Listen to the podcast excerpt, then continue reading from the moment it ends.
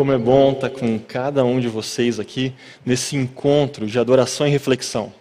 Nesse encontro onde, ao longo de algumas semanas, nós já temos refletido sobre vai passar. A necessidade, nesse tempo que nós vivemos, nesse momento da história, de conjugar esperança com perseverança. Afinal, é, todos nós temos acompanhado, é, ao longo dessas últimas semanas, uma série, uma série que eu preciso que o Enter funcione aqui, acontece ao vivo, uh, uma série de notícias boas e uma série de notícias ruins ao mesmo tempo. Por exemplo, nós já temos vacinas aprovadas pela Anvisa, é, insumos já chegaram, a vacinação já se iniciou em algumas categorias, como a área da saúde e idosos acima de 90 anos, mas ainda nós ouvimos acerca de casos de fura-fila, de desorganização nesse processo, é, da necessidade e do receio que, a médio e longo prazo, nós ainda não tenhamos é, insumos, vacinas suficientes para a totalidade da população. E essa série de boas e más notícias, elas nos colocam em um cenário de previsibilidade à frente. Num cenário onde a gente ainda conjuga é, esperança com perseverança, mas conscientes de que nós ainda temos um longo caminho pela frente.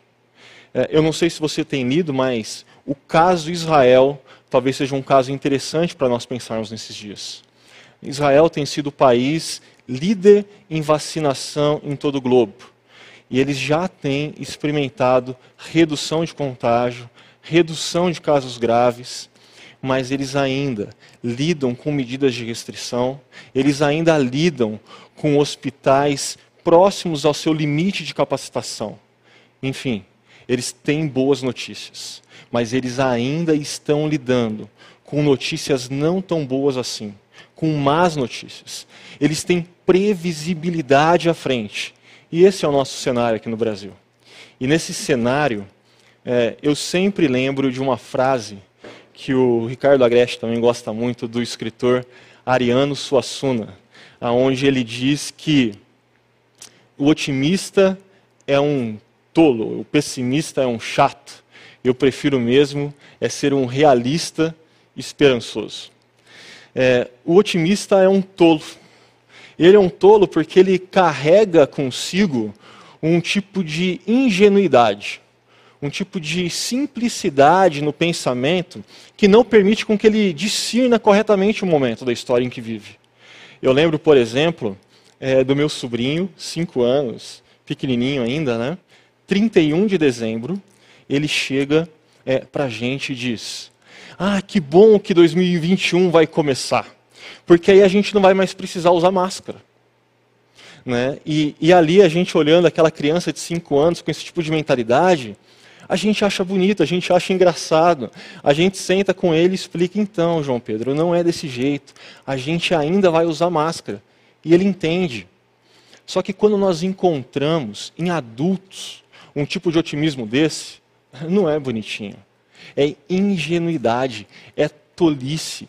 O otimista não dá conta de olhar para a realidade como ela é e discernir que tipo de vida, que tipos de decisões e atitudes ele tem que manifestar. Mas não apenas isso. É, disse o Assuna que o pessimista é um chato. E hoje, em tempos de redes sociais, muitas pessoas é, têm reverberado por aí que o mundo ficou mais chato. E não é desse tipo de chatice e nem desse tipo de pessimismo que o Suassuna está falando. Ele está falando de um pessimismo mais fatalista, um pessimismo que faz com que pessoas em tempos de pandemia é, vivam a partir do medo, de pessoas que, é, mesmo tomando todos os cuidados, mesmo fazendo isolamento social, mesmo utilizando máscara, higienizando as mãos, é, elas cultivam um tipo de paranoia de que, ah, não, se qualquer coisa que eu deixar de fazer por um milésimo de segundo que seja, eu vou me contaminar, E assim, é, eu não vou ser qualquer caso de Covid, eu vou ser o pior caso de Covid. E aquela pessoa já imagina aquela cama de UTI, ela é, fios, é, dias a fios, sofrendo na UTI. Ela é uma fatalista, ela é uma pessimista. E conviver com pessoas assim é, não é fácil. É desse tipo de que o pessimista é um chato que a sua Suna está se referindo. Mas ele segue. É, eu prefiro mesmo é ser um, um realista esperançoso. E, gente, é, é disso que nós precisamos. Gente que olha para a realidade, que discerne o momento da história, sabe é, a complexidade, a criticidade desse momento, mas ela não perde de vista do seu horizonte a esperança. E uma das coisas que eu gosto no Suassuna é que, além de ser um dos maiores escritores brasileiros, pensador da nossa cultura, é, ele tem uma paixão pelas palavras. E ele não está se referindo a qualquer tipo de esperança nessa citação que nós acabamos de ler. E é assim conosco. É, ao longo dessa série, nós temos refletido sobre essa esperança que nos dá um alvo futuro, que nos dá um propósito é, no horizonte da nossa história e de uma perseverança que demanda de nós que nós alinhemos decisões, atitudes, ações agora no momento presente. Nós temos conversado à luz de Hebreus 11 de que tipo de esperança de que tipo de perseverança nós precisamos nesses dias. Não é uma esperança genérica, não é uma perseverança genérica, mas é uma esperança conjugada à perseverança, à luz da história bíblica. E eu quero relembrar você nesse momento da nossa série. Nós temos, na maior parte dela, trabalhado Hebreus capítulo 11. E Hebreus capítulo 11, ele nos apresenta uma lista de nomes e feitos. É, no início dessa lista, nós vemos mais detalhes. No final dessa lista, o autor ele passa mais brevemente, mais rapidamente. E no início dessa lista, nós refletimos juntos com o pastor Ricardo Agreste sobre a vida de Abraão, sobre a vida de José, sobre a vida é, de Moisés. Mas nós também refletimos no início da série, no primeiro desses encontros, acerca de Hebreus capítulo 12. E domingo passado nós tivemos um, como se fosse um spin-off, com o pastor Tiago Jaqueto sobre Jó, que não é um nome que aparece nessa lista de Hebreus 11, mas é um nome que conjugou esperança com perseverança. E hoje nós vamos seguir nessa lista, nós vamos seguir nesses nomes e feitos que o autor passa mais rapidamente. Quero convidar vocês a perceberem esse trecho. No versículo 30, a primeira parte, o versículo 32a do capítulo 11 de Hebreus, nós vemos ele dizendo o seguinte: Pela fé caíram os muros de Jericó, depois de serem rodeados durante sete dias. Pela fé, a prostituta Raabe, por ter acolhido os espiões, não foi morta com os que haviam sido desobedientes. E aí então ele diz: Que mais direi? Não tenho tempo para falar de. E aí então ele segue essa lista de nomes e feitos de forma mais breve, de forma mais resumida. Reparem, ele começa em Ur, pega esse movimento de Ur a Canaã, de Canaã ao Egito, do Egito a Canaã. É, e aí, na hora que ele começa a tratar da tomada da terra de Canaã pelo povo de Israel, ele começa a acelerar a velocidade. E ele vai seguir dizendo: Que mais direi? Não tenho tempo para falar de Gideão, Baraque, Sansão, Jefté, Davi, Samuel e os profetas, os quais pela fé conquistaram reinos, praticaram a justiça, alcançaram o cumprimento de promessas, é, fecharam a boca de leões, apagaram o poder do fogo e escaparam do fio da espada. Da fraqueza tiraram força, tornaram-se poderosos na batalha, puseram em fuga exércitos estrangeiros houve mulheres que pela ressurreição tiveram de volta seus mortos. E segue dizendo alguns foram torturados e recusaram-se ser libertados para poderem alcançar uma ressurreição superior. Outros enfrentaram zombaria e açoites. Outros ainda foram acorrentados e colocados na prisão. Apedrejados, cerrados ao meio, postos à prova, mortos ao fio da espada, andaram errantes, vestidos de pele de ovelha e de cabras, necessitados, afligidos e maltratados. O mundo não era digno deles. Vagaram pelos desertos e montes, pelas cavernas e grutas. Esse texto de Hebreus capítulo 11, ele dentro dessa lista de nomes e feitos, ele apresenta para nós uma divisão clara. Ele começa a abordar nessa parte mais resumida da, do capítulo 11 de Hebreus ah, dois grupos. Um grupo se encontra do versículo 32 ao 35a e o outro do 35b ao 39 dois grupos distintos que nós podemos perceber que é, são apresentados de formas separadas, claras para o autor de Hebreus. Mas uma preocupação que eu tenho é que muitas vezes, é, por conta da cultura em que nós vivemos, nós colocamos óculos para ler as Escrituras que prejudicam a nossa leitura, prejudicam a nossa compreensão do que Deus está dizendo para nós. E numa cultura altamente meritocrática como a nossa, muitas vezes, se nós lemos desatentamente esse texto de Hebreus 11, 32 ao 40, nós podemos separar esses grupos como homens de sucesso e homens de um aparente fracasso nós vamos olhar esse grupo a partir da lente da meritocracia, a partir da lente do sucesso, e dizer: olha, alguns o autor ele está descrevendo como pessoas que conquistaram reinos, praticaram a justiça. Outros, esse autor está dizendo que são sofredores, eles foram mortos ao fio da espada. É, a diferença é nítida. Alguns tiveram sucesso e outros não chegaram lá.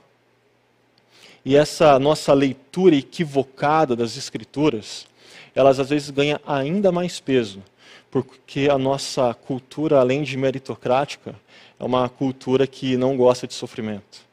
A gente faz o possível e o impossível para evitar o sofrimento, para esconder o sofrimento da vista de todos. Ninguém no seu Instagram posta foto do momento de dor. A gente posta foto da viagem para a praia. É, a gente esconde isso. Mas à medida que o autor de Hebreus trabalha essa lista de nomes e feitos, ele não esconde que diversos desses nomes presentes nessa lista sofreram, foram mortos ao fio da espada. Não leiam equivocadamente esse texto. Não façam essa separação a partir dessas categorias da nossa cultura que não estão presentes nesse texto. É, mas não apenas isso. Nós também vivemos numa igreja evangélica brasileira marcada por uma teologia da prosperidade que promete para aqueles que são discípulos de Jesus uma vida sem sofrimento, uma vida de sucesso. E sem querer entrar em detalhes acerca dessa teologia da prosperidade, o que ela é clara quando nós lemos as Escrituras é que ela é pobre. Ela não oferece condições para nós que somos discípulos de Jesus, num momento complexo da história como esse que vivemos, num momento de pandemia como esse que vivemos, de conjugar perseverança com esperança, a fim de desenvolvermos um caráter aprovado, a fim de desenvolvermos maturidade. A teologia da prosperidade não dá conta. Mas eu confesso para vocês que no início da minha caminhada cristã, eu não lia esses textos separando entre sucesso e fracasso, entre quem sofre e quem não sofre. É, não era de uma igreja que tinha um discurso marcado por uma teologia da prosperidade, mas é, eu li equivocadamente esse texto. Eu pegava a minha Bíblia ainda, a Bíblia de papel, não hoje como no celular ou no notebook, e eu vi ali no cabeçalho do capítulo 11, Heróis da Fé. E eu li aquela lista com um tipo de mentalidade, falando: nossa, é, esses homens e mulheres que estão aqui registrados são heróis, e não qualquer herói, eles são heróis da fé. E eu lia cada nome ali citado com um tipo de uau. Eles são incríveis, eles são é, 100%, eles não têm falhas, eles não erram. É, graças a Deus eu não demorei muito para perceber que na verdade não é assim. À medida que eu li o texto bíblico, li as histórias desses homens e mulheres, é, eu fui vendo que não, não é isso. Eu fui vendo que herói de verdade nas Escrituras apenas Jesus. E eu consegui perceber isso à medida que eu dava zoom na vida desses homens e mulheres. E eu quero lembrar você que acompanha a chácara, que você vai lembrar, por exemplo, dessa série é, Entre Desertos e Palácios. Uma série antiga da chácara, uma série onde nós demos um zoom na vida de Davi e percebemos como que Davi, que é citado em Hebreus 11, vive ao longo da sua vida altos e baixos, momentos de sucesso e momentos de aparente fracasso. Ele vive entre o conforto dos palácios reais e entre é, a crise, toda a complexidade, toda a tensão que momentos de deserto demandam sobre nós. Nós vimos também é, na série Fé no Exílio como Davi e os seus amigos é, obtiveram sucesso, sim, mas não um sucesso fácil, um sucesso marcado por desafios. Hebreus 11 fala que alguns foram jogados ao fogo, uma referência clara aos amigos de Daniel. É, e nessa série nós vemos como que a vida de todos aqueles personagens, de Daniel e seus amigos, assim como de outros homens ao longo da história bíblica, são marcadas por desafios. Não existe nada fácil. Não existe uma vida sem tensão, sem confronto. Ou ainda, a série Quando Jogar a Toalha Parece a Melhor Opção, onde o pastor Ricardo Agreste pensou vários nomes ao longo da história bíblica, nomes esses que se encontram em Hebreus capítulo 11, e comentou, refletiu conosco, como esses homens chegaram no limite da vida, chegaram a flertar com um desejo de acabar com a própria história, de acabar com a própria existência. Enfim, basta nós darmos esse zoom na vida desses homens e mulheres, que nós vamos perceber que eles não são heróis nesse sentido de perfeição que muitas vezes nós temos. Nesse sentido, apenas Jesus. Mas eles são heróis é, em outro sentido. Eles são heróis porque em momentos de adversidade eles conjugaram esperança com perseverança. E aqui eu confesso para vocês que eu gosto do refrão de uma música do Charlie Brown Jr. É, eu sei que eu estou saindo de um Suassuna para um Charlie Brown, mas eu gosto quando ele diz no refrão dessa música: histórias, nossas histórias, dias de luta, dias de glória. Quando nós damos o zoom na vida desses homens e mulheres, nós percebemos que todos eles, todos eles, tiveram dias de glória, mas tiveram dias de luta. Todos nós somos assim. Todos nós temos ao longo da nossa jornada, ao longo do nosso caminho, dias de luta, dias aonde não faltam lágrimas, aonde não faltam suor, dias aonde nós oramos constantemente clamando a Deus o auxílio, o refúgio, a intervenção dele. Mas nós também temos dias de glória, dias onde nós olhamos e agradecemos a Deus por tudo aquilo que Ele tem nos dado. Agradecemos a Deus porque Ele nos surpreendeu ao longo da nossa jornada. Mas, é, se você olhar para a sua história, você vai perceber isso. Você teve dias de luta, dias de glória, outros dias de luta, outros dias de glória. Isso é inevitável em todas as nossas histórias. As nossas histórias nesse mundo que ainda é marcado pelos efeitos da queda, pelos efeitos do que aquele primeiro casal é, optou ao romper com o Deus Criador naquele jardim, demandou. Todos nós temos lutas, todos nós sofremos. O mundo inteiro passa por essa pandemia, não apenas você. Pandemia é essa que colocou muitas pessoas em luto, lidando com a doença, lidando com a morte. Pandemia essa que gerou uma crise econômica que colocou muitos é, tendo que se reinventar, passando por profundas dificuldades. Dias de luta. Dias de luta.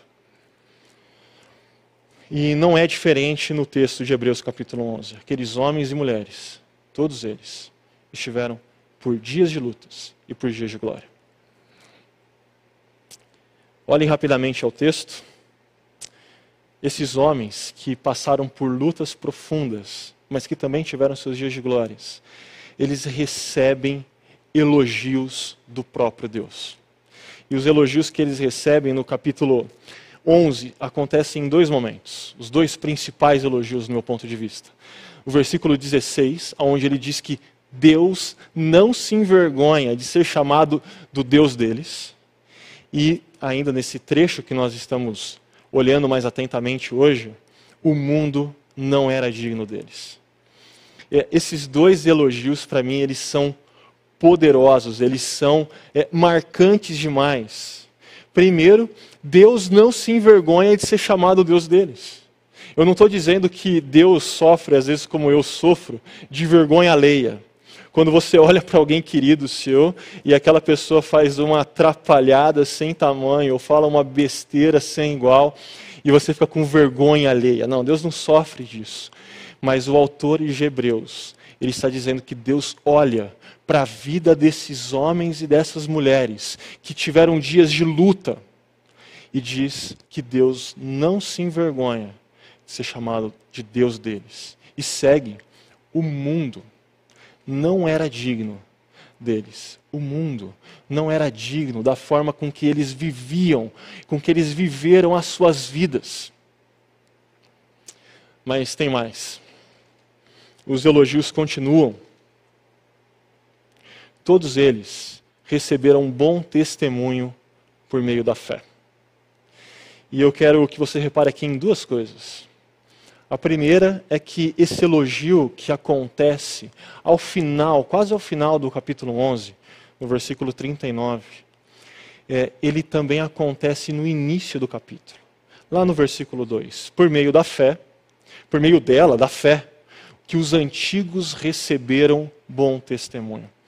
Esses elogios acerca de que eles obtiveram bom testemunho por intermédio da fé, inicia e fecha o capítulo de Hebreus 11. Eles estão como uma estrutura maior que envolve toda essa lista de nomes e de ações que esses heróis da fé vieram a ter. E isso é um detalhe literário interessante que eu quero que vocês guardem, pois nós vamos voltar a ele mais ao final, ok? É, mas o segundo ponto que eu quero que vocês guardem é que eles obtiveram esse elogio de um bom testemunho por meio da fé. Por meio da fé. Mas que fé é essa? Eu comentei com vocês que ao longo dessa série nós não temos refletido sobre uma esperança genérica ou sobre uma perseverança genérica. Nós temos comentado sobre uma, um tipo específico de esperança e de perseverança. E não é diferente sobre fé. Fé, nesse capítulo de Hebreus, não é uma fé genérica, não é um tipo de crendice, não é um tipo de mandinga para se obtiver sucesso é, em momentos de tensão, não é um tipo de é, aposta para se conseguir o fim do sofrimento nos dias de choro. Não. Fé aqui, pegando licença ao próprio autor de Hebreus, onde ele trabalha no início do capítulo 11, que é a certeza das coisas que a gente não vê, eu quero dizer para vocês que fé tem a ver com essa certeza daquilo que o próprio Deus está fazendo na história. Daquilo que o próprio Deus está fazendo ao final da história, aquela esperança última que todos nós que somos discípulos de Jesus carregamos. Fé tem a ver com a consciência de que Deus é o Senhor da história e de que Deus está conduzindo a história para o seu bom final. Fé é aquela lealdade primeira do nosso coração a esse Deus, da nossa lealdade primeira a Jesus como Senhor e Salvador das nossas vidas. Essa palavra lealdade me ajuda a pensar muito sobre a complexidade da palavra fé. Porque à medida que o meu coração confia, é leal, acima de tudo, a Jesus. Consequentemente, nele eu coloco a minha confiança, consequentemente, nele eu coloco a minha esperança, consequentemente, eu paro para ouvir e acolher aquilo que ele diz acerca de como eu devo viver a minha vida. Afinal, eu sei quem ele é, eu sei o que ele fez na história, o que ele está fazendo. Fé tem a ver com essa nossa lealdade, primeira do coração, que nos dá essa certeza de que o Deus que nós não vemos está conduzindo a história para um bom final, apesar de tudo aquilo que nós vemos nos noticiários, nas timelines de Facebook e qualquer outra coisa do tipo. Fé. E eu quero também que vocês reparem é, nessa parte B do versículo 39. Aqui nós estamos chegando no ponto alto desse texto, no ponto alto, no clímax, onde o autor de Hebreus ele vem convergindo o seu argumento, a sua fala. E para compreendermos bem é, a parte B desse verso, que diz que, no entanto, nenhum deles recebeu o que havia sido prometido, nós não podemos confundir com o versículo 33a, aonde é, nessa lista de nomes e descrições de ações, uma hora o autor diz que alcançaram o cumprimento das promessas. Nós não podemos confundir as promessas do versículo 33 com a promessa do versículo 39. Ah, as nossas traduções, às vezes, elas não facilitam muito essas percepções das nuances. Mas quando nós olhamos o original no, no grego, no versículo 39 há um artigo definido antes dessa palavra promessa. O autor de Hebreus, no versículo 39, ele não está falando daquelas promessas que acontecem ao longo das nossas histórias individuais, mas ele está falando acerca da maior promessa. Promessa essa que todos esses que são citados em Hebreus 11 esperavam, todos esses aguardavam com expectativa nas suas mentes e corações. Não é qualquer promessa.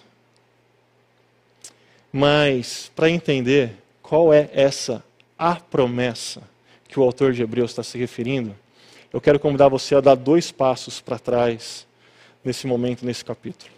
O primeiro deles é o seguinte: olhem para a estrutura maior no qual a lista de nomes de Hebreus 11 se encontra.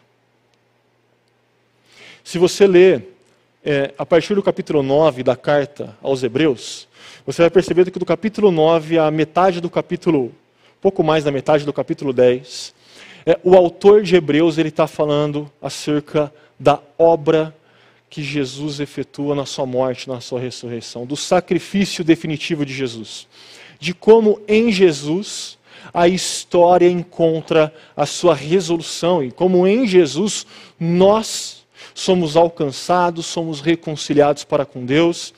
E então ele trabalha esse argumento do que Jesus fez. E aí então, nos versos 32 a 39, de Hebreus 10, ele vem e começa a falar: por conta disso, por conta de quem Jesus é, por conta do que Jesus fez, vocês precisam conjugar esperança com perseverança.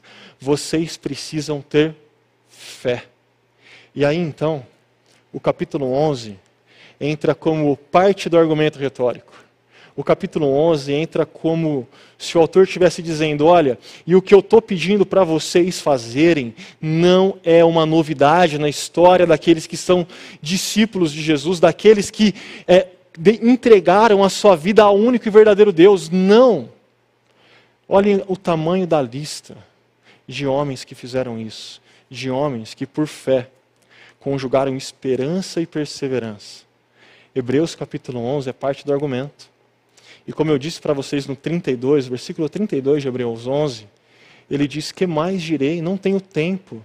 É como se ele dissesse: Olha, e os nomes que eu estou trazendo para vocês aqui, para legitimar o argumento que eu estou trabalhando anteriormente com vocês, se eu quisesse, eu poderia passar dias e dias citando nomes e feitos para vocês. E aí, e aí então, quando ele fecha essa lista para legitimar esse argumento, ele conclui em Hebreus 12, 1 a 3, novamente, sobre essa fé, essa conjugação de esperança com perseverança, dizendo: olhemos firmemente para o Autor e Consumador da nossa fé. Corramos a carreira. É, esse texto, se você quiser se aprofundar um pouco mais nele, eu convido você a procurar a primeira mensagem dessa série de reflexões, aonde o pastor Ricardo Agreste trabalha é, essa passagem especificamente para conosco, ok? Mas vamos lá. É, o segundo passo que eu comentei com vocês que a gente tem que dar para trás, não é apenas no contexto maior de Hebreus, mas é no contexto maior da própria história bíblica. Nós precisamos lembrar que o autor de Hebreus, ele tem uma compreensão do que a história. E essa compreensão de como a história se desenrola é uma compreensão marcada pelas escrituras. O autor de Hebreus, ele começa dizendo que a história se inicia com o movimento criador de Deus.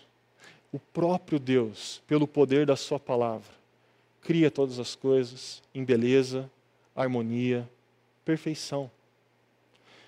Ele cria o primeiro casal, o coloca em um jardim, o convida é, a exercerem sua vocação de imago Dei no meio daquele jardim, mas aquele primeiro casal opta pela ruptura, opta pela rebelião, pela desobediência. E a partir desse momento da história, o caos entra. A beleza que existia agora é marcada por feiura. A harmonia que existia agora é desarranjada. A perfeição não faz mais parte da história. Algo deu de errado.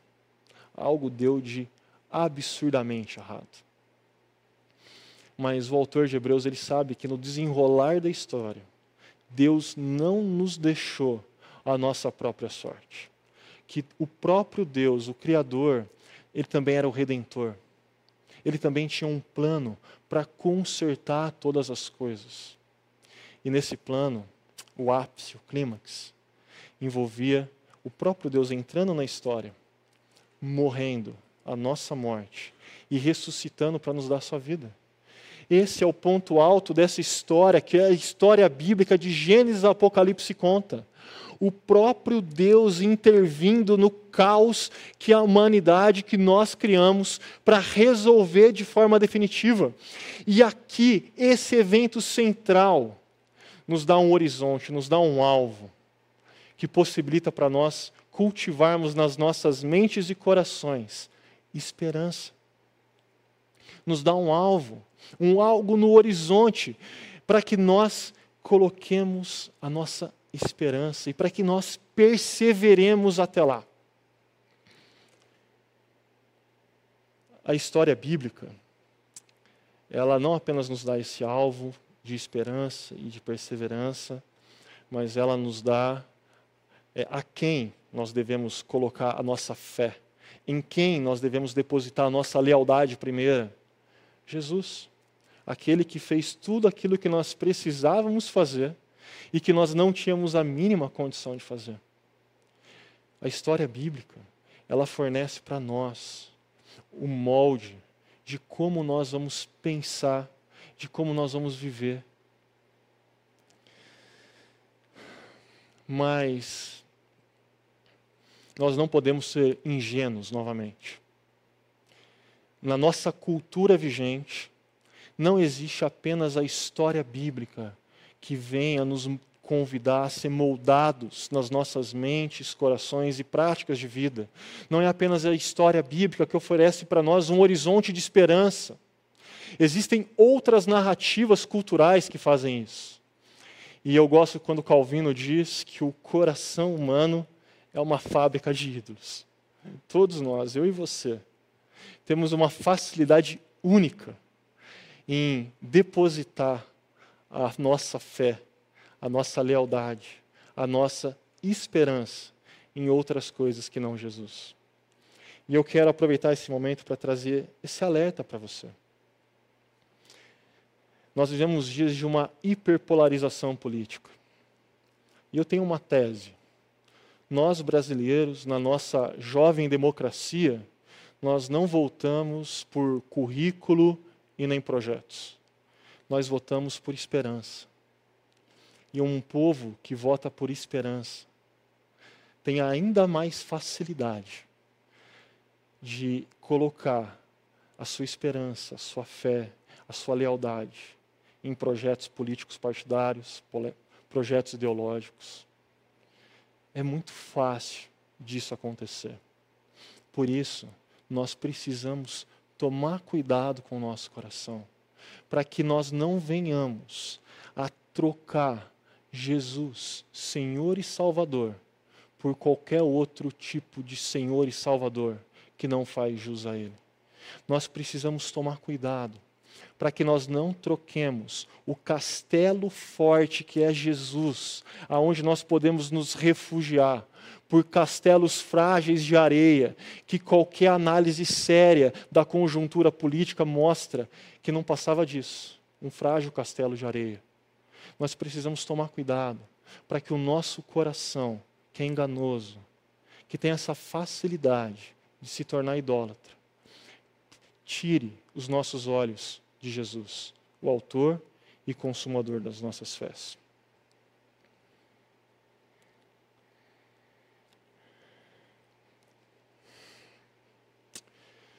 Mas a história bíblica, ela também não apenas nos desafia acerca da idolatria e nos convida a sermos moldados por ela. Ela nos dá um porquê.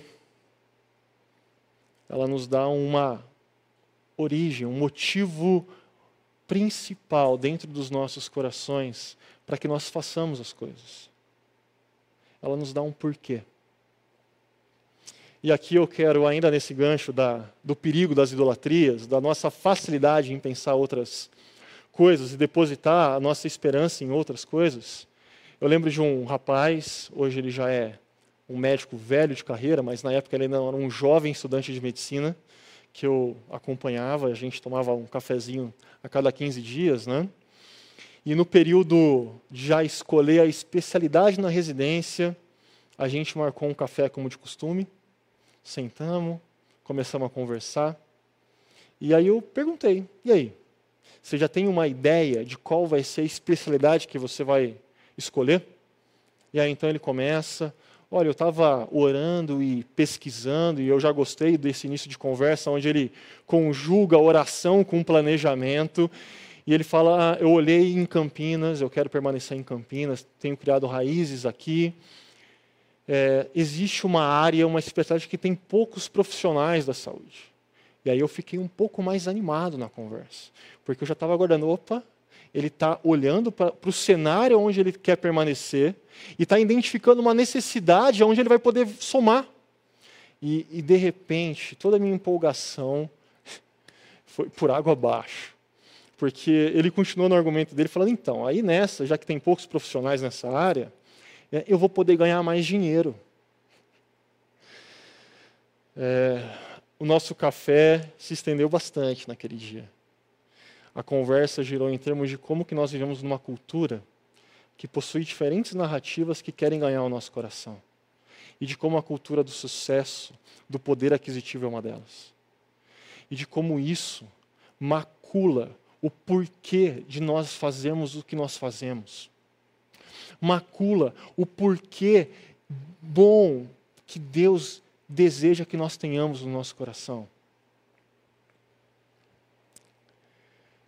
Não estou dizendo que a preocupação financeira não seja uma preocupação legítima, ok? O que eu estou dizendo é que se a sua preocupação for exclusivamente financeira, isso é um tipo de idolatria que resume, que, re, que resume, que diminui quem você é, que diminui a sua vocação. cuidado. Tenha um porquê que glorifique a Deus.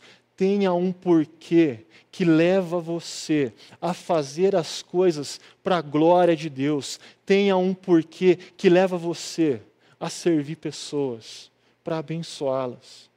Tenha um porquê que, independente da sua vocação, que independente do que você faz, você faça as coisas de uma forma que o próprio Deus seja honrado, que Deus olhe e não se envergonhe, que Deus olhe e te elogie. A história bíblica, mas ela não nos dá apenas um porquê, ela também nos dá um como. E aqui é importante a gente discernir o como, que eu não estou falando de forma, estou falando de essência.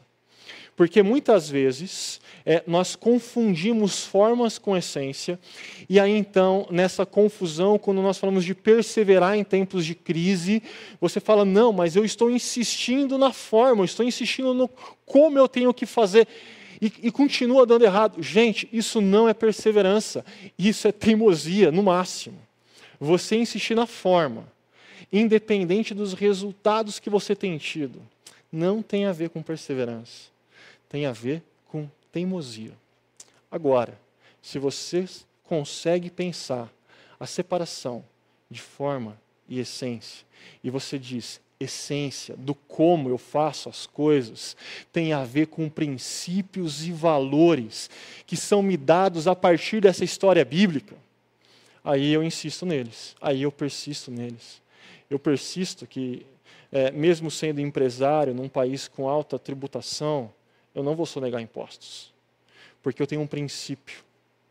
Não porque eu estou preocupado com uma forma. É, eu insisto que, sendo pai de família, eu vou prezar, eu vou privilegiar tempo em família. Por mais que família nos dias de hoje não seja uma prioridade. Porque eu tenho um princípio. E eu vou perseverar nesse como. E notem, esse porquê e esse como que a história bíblica nos fornece.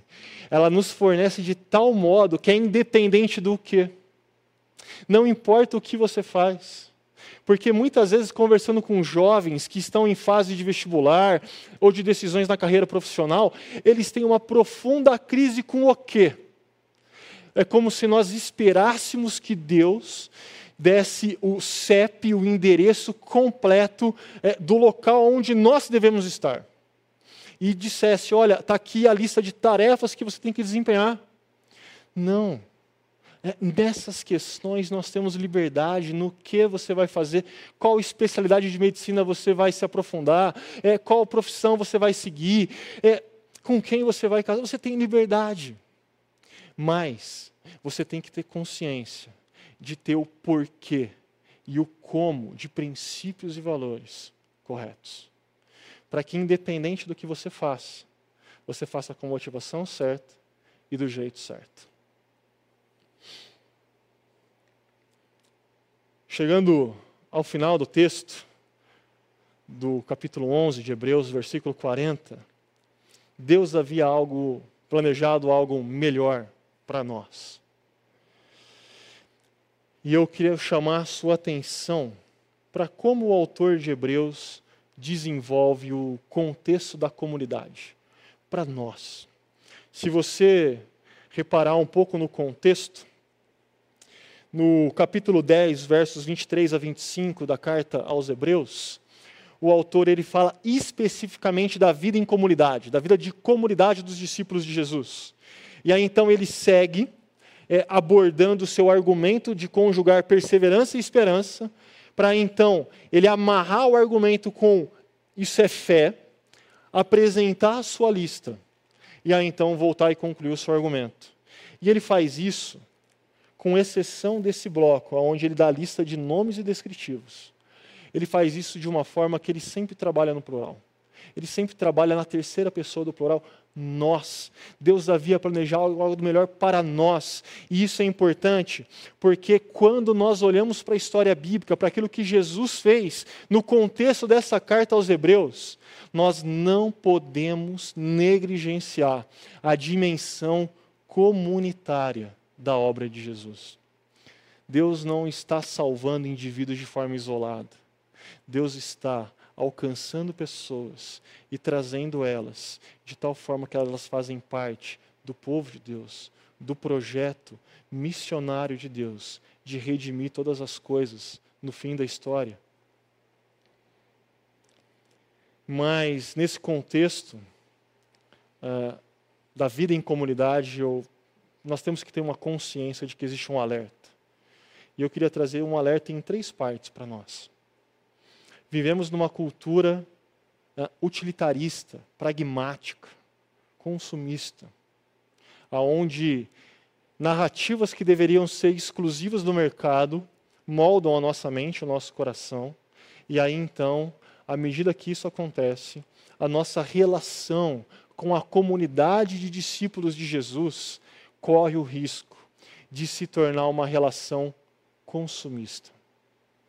Ah, eu gosto muito das reflexões do pastor Ricardo Agreste, mas quando é o Ricardo Augusto, hum, não gosto tanto, eu vou procurar uma outra igreja que tem uma pregação que me satisfaça mais. Ah, eu, eu gosto muito da pregação da chácara, mas a, a música, o Caliston, hum, Davidson, hum, não, eu vou procurar uma música que me agrada mais. Uma prática de você consumir o que te agrada em vez de você fazer parte da comunidade. Cuidado.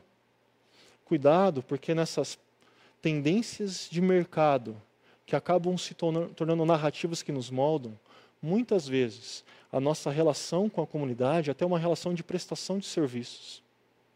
Mas um segundo alerta é que nós também vivemos dias marcados, como eu já disse, por essa hiperpolarização política. Essa hiperpolitização das coisas. E muitas vezes nós temos lidado com pessoas que têm rompido com a comunidade de discípulos de Jesus. Porque olham para a comunidade e falam: hum, eu não concordo com ela. Ela está numa posição política que eu discordo. Sendo que a comunidade nem sequer falou de política. As pessoas têm rompido com a comunidade de discípulos de Jesus por questões partidárias. E isso é uma insanidade, isso é uma tristeza. E por último, em dias onde tudo segue online por conta do momento da pandemia que a gente ainda vive, eu sei que muito tempo no Zoom cansa, mas muitas pessoas têm usado de uma, dessa muleta, dessa desculpa, para se afastar, se desconectar da comunidade de discípulos. Não faça isso. Vejam a recomendação que o autor de Hebreus traz para nós. Antes, um pouco de água. Não deixemos de reunirmos como igreja, segundo o costume de alguns, mas encorajemos-nos uns aos outros, ainda mais quando vocês veem que se aproxima o dia.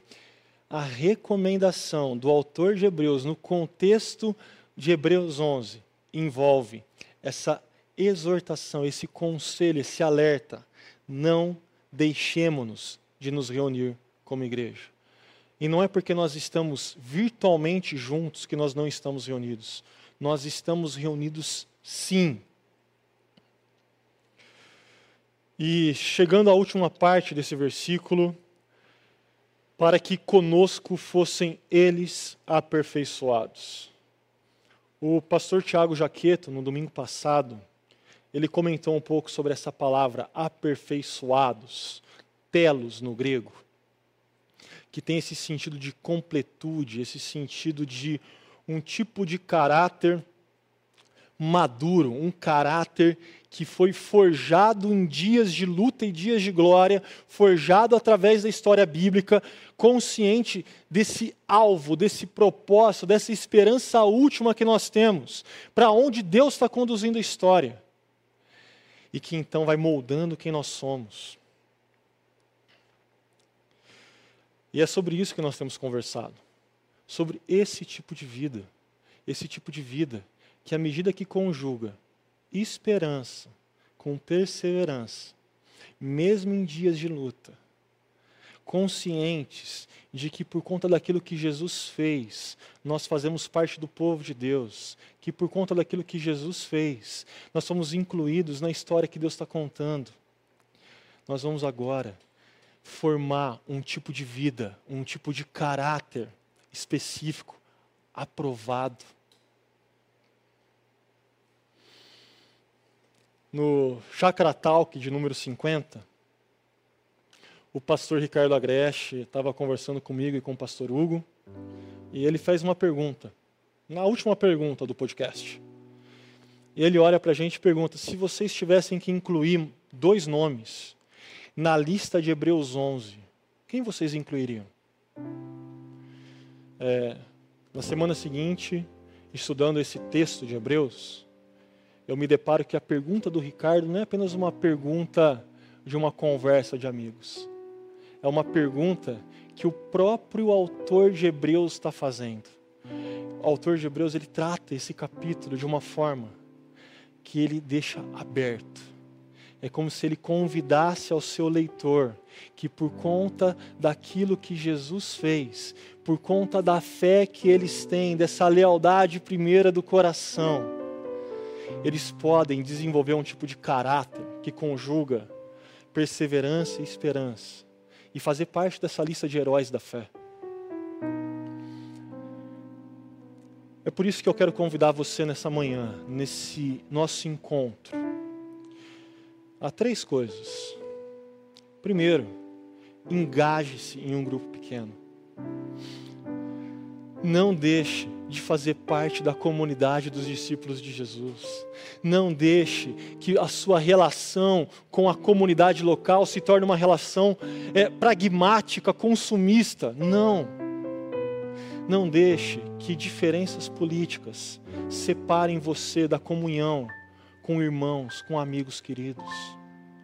Não deixe com que a gente, por prudência, seguindo online, te desconecte do seu grupo pequeno. Você pode estar pensando, ah, essa parte para mim está fácil. Eu estou dentre aquelas 500 pessoas, mais de 500 que participaram dos grupos pequenos nessa semana. Então aqui eu estou tranquilo. Não. Quando eu digo engaje-se em um grupo pequeno, faça parte dele de tal forma que quando chegar algum visitante, você vai acolher ele que quando alguém do seu grupo compartilhar um pedido de oração, você no meio da semana vai mandar uma mensagem para aquela pessoa dizendo: Eu estou orando por você. Engajar-se em um grupo pequeno não é simplesmente participar daquele momento, mas é cultivar um tipo de vida em comunidade, por conta de quem Jesus é e do que ele fez. É, mas também tenha clareza no porquê você faz as coisas e no como você faz essas coisas, não na forma, mas nos princípios e valores. Não tenha um porquê e nem um como marcado por essas narrativas culturais que são contrárias às histórias bíblicas que é contrária a essa grande história que o próprio Deus tem contado e que Ele nos inseriu mediante Jesus. Que você faça as coisas para a glória de Deus, para abençoar pessoas da forma que Deus deseja. Por último, desenvolva o seu caráter. Desenvolva o seu caráter a nossa sociedade, a nossa cultura, ela se preocupa com performance. A gente se preocupa com o que o outro está pensando. Mas o convite de Jesus a nós é para que nós desenvolvemos um caráter aprovado, um caráter maduro, um tipo de vida mais parecida com a dele. Desenvolva um caráter. Que dessa forma à medida que você se engaja na comunidade de discípulos de Jesus, que você tem um porquê e um como marcado pela história bíblica, que você desenvolve o seu caráter para ser mais parecido com Jesus. Você vai poder fazer parte dessa galeria de heróis da fé que Hebreus 11 registra. Que Deus te abençoe.